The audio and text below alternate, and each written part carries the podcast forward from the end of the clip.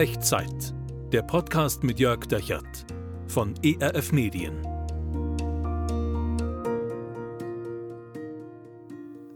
Hallo, herzlich willkommen. Mein Name ist Jörg Dechert und hier ist Echtzeit. Eine neue Folge, neue 10 Minuten Zuversicht für dich. Zuversicht am Abgrund, an den Abgründen des Lebens. Ich glaube, das ist der Ort, wo wir ganz besonders neue Hoffnung, neue Zuversicht brauchen.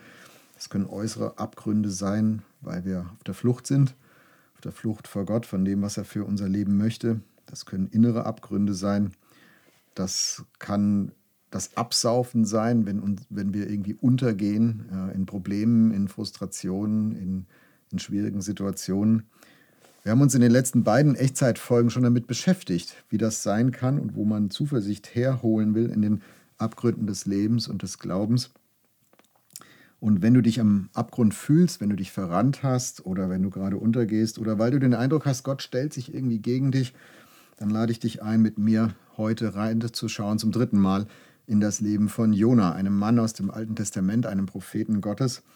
Ähm, eine irre, eine absurde Geschichte dieser Jona, der vor Gott wegläuft, der äh, erlebt, wie Gott einen Sturm schickt, um ihn aufzuhalten. Jona versinkt im Meer, Gott schickt einen Fisch, äh, der Fisch verschluckt Jona und äh, Jona erkennt in diesem Fisch im Abgrund, dass Gott ihn hört und dass Gott ihn sieht und dass Gott sein Leben aus dem Verderben führt. Und dann, dann bekommt Jona eine zweite Chance von Gott. Und er bekommt nochmal den Auftrag, Jona, Geh nach Ninive, in diese Großstadt im assyrischen Großreich, 120.000 Einwohner im Osten von Israel.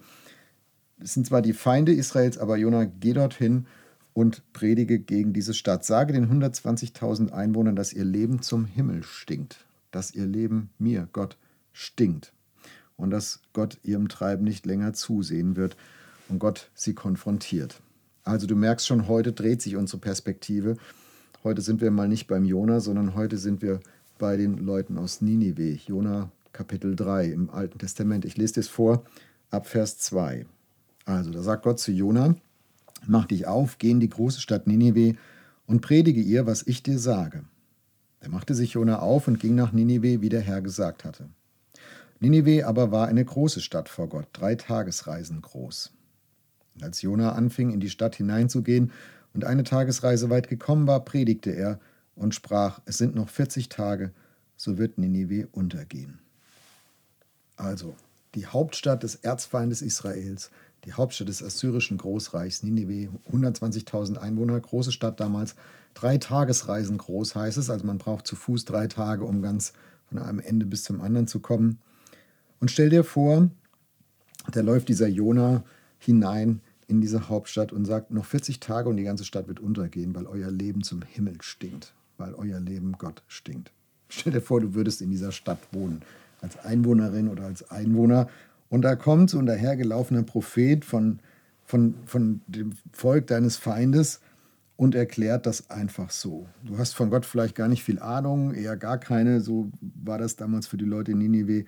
Und da kommt dieser dahergelaufene Prophet von einem Volk, mit dem du verfeindet bist, und redet von einem Gott, an den du nicht glaubst, von dem du nicht viel weißt dass diesem Gott dein Leben stinkt und dass er deshalb deine Stadt zerstören wird und dass du noch 40 Tage zu leben hast.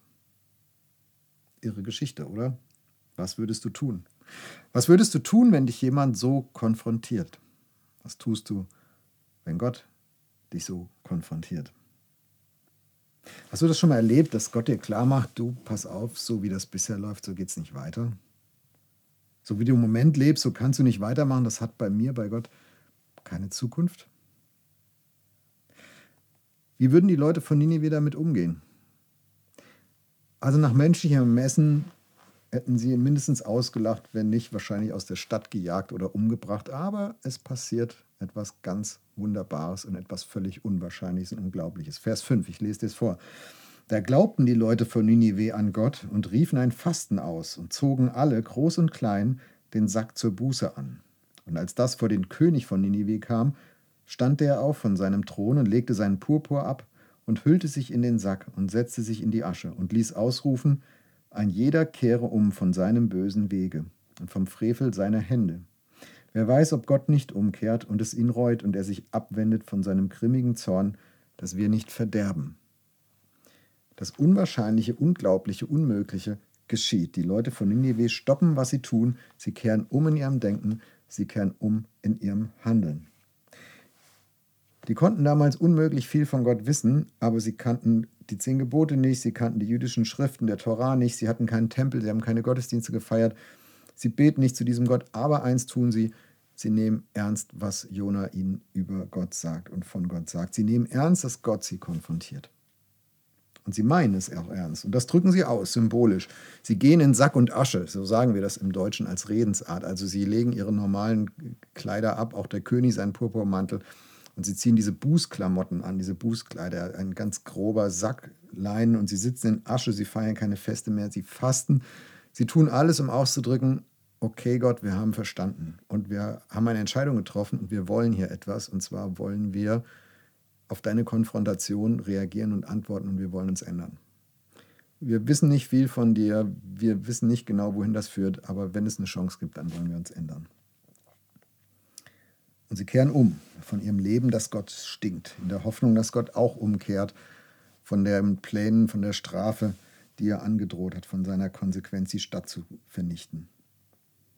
Also Gott konfrontiert 120.000 Menschen in Nineveh mit dem Abgrund ihres Handelns, weil er sie vor diesem Abgrund bewahren will. Und die 120.000 Menschen, die erklären sich diesem Gott gegenüber bereit, anders leben zu lernen. Das, das ist echte Reue. Und jetzt ist die Frage, was macht Gott denn jetzt? Wie wird Gott reagieren? Ich glaube, dass sich auch der Jonah das gefragt hat. Und ich sage dir, wie es weitergeht. Vers 10, ich lese dir es vor.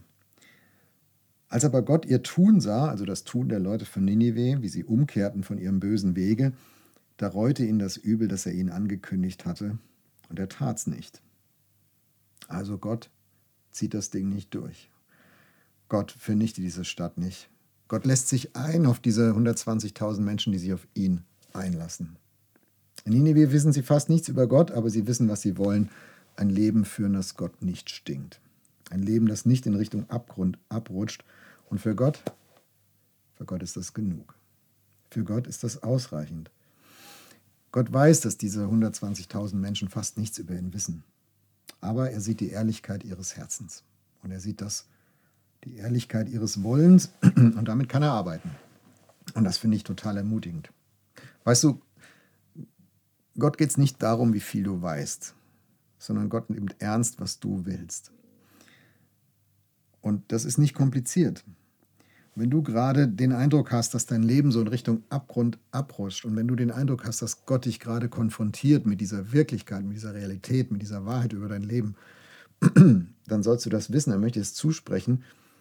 Du musst nicht unbedingt viel wissen. Die Leute von Ninive, die wussten fast gar nichts über Gott. Aber du musst wissen, was du willst.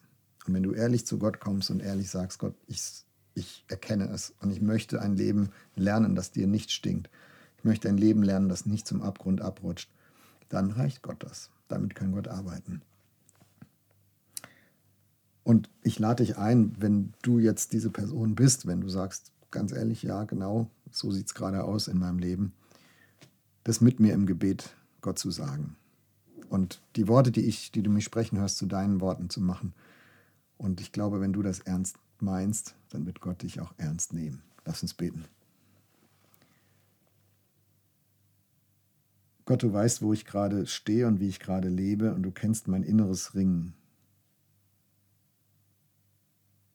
Da gibt es so viel, was ich nicht weiß und was ich eigentlich gerne wissen würde, warum das so ist und wieso das so ist und wozu das so ist und wohin das führen soll. Aber all das weiß ich nicht. Aber ich weiß, was ich möchte. Ich weiß, was ich will und das möchte ich dir sagen. Ich möchte ein Leben leben, das dir nicht stinkt. Ich möchte ein Leben leben, das nicht in Richtung Abgrund rutscht. Ich möchte ein Leben leben, was vor dir in Ordnung ist. Bitte hilf mir dazu. Amen. Welchen Gedanken nimmst du mit aus dieser Echtzeitfolge? Und wenn Gott dich gerade konfrontiert, wenn du das gerade aus dieser Situation, aus dieser Haltung mitgebetet hast, wozu hast du dich entschieden? Würde mich freuen, wenn du mir schreibst. Kannst du unten in die Kommentare machen. Oder wenn dir das ein bisschen vertraulicher lieber ist, gerne per E-Mail an echtzeit.erf.de. Ich freue mich drauf, von dir zu hören. Ich möchte das mitgeben als Zuspruch, als Ermutigung in, in die nächste Zeit hinein, in die nächsten Tage, vielleicht auch in deine Entscheidung hinein. Gott konfrontiert dich, um dein Leben vor dem Abrutschen in den Abgrund zu bewahren. Für ihn zählt nicht, was du weißt, sondern was du willst. Was willst du? Das, das ist jetzt deine Entscheidung. Aber Gott, Gott geht mit und Gott wünscht sich, dass er dich segnen kann. Und diesen Segen, den den möchte ich dir zusprechen. Der Herr segne dich und behüte dich. Der Herr lasse sein Angesicht leuchten über dir und sei dir gnädig. Der Herr erhebe sein Angesicht auf dich und schenke und bewahre dir seinen Frieden. Amen.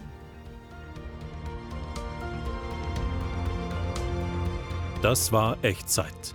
Zehn Minuten Zuversicht für dich. Der Podcast mit Jörg Dechert von ERF Medien.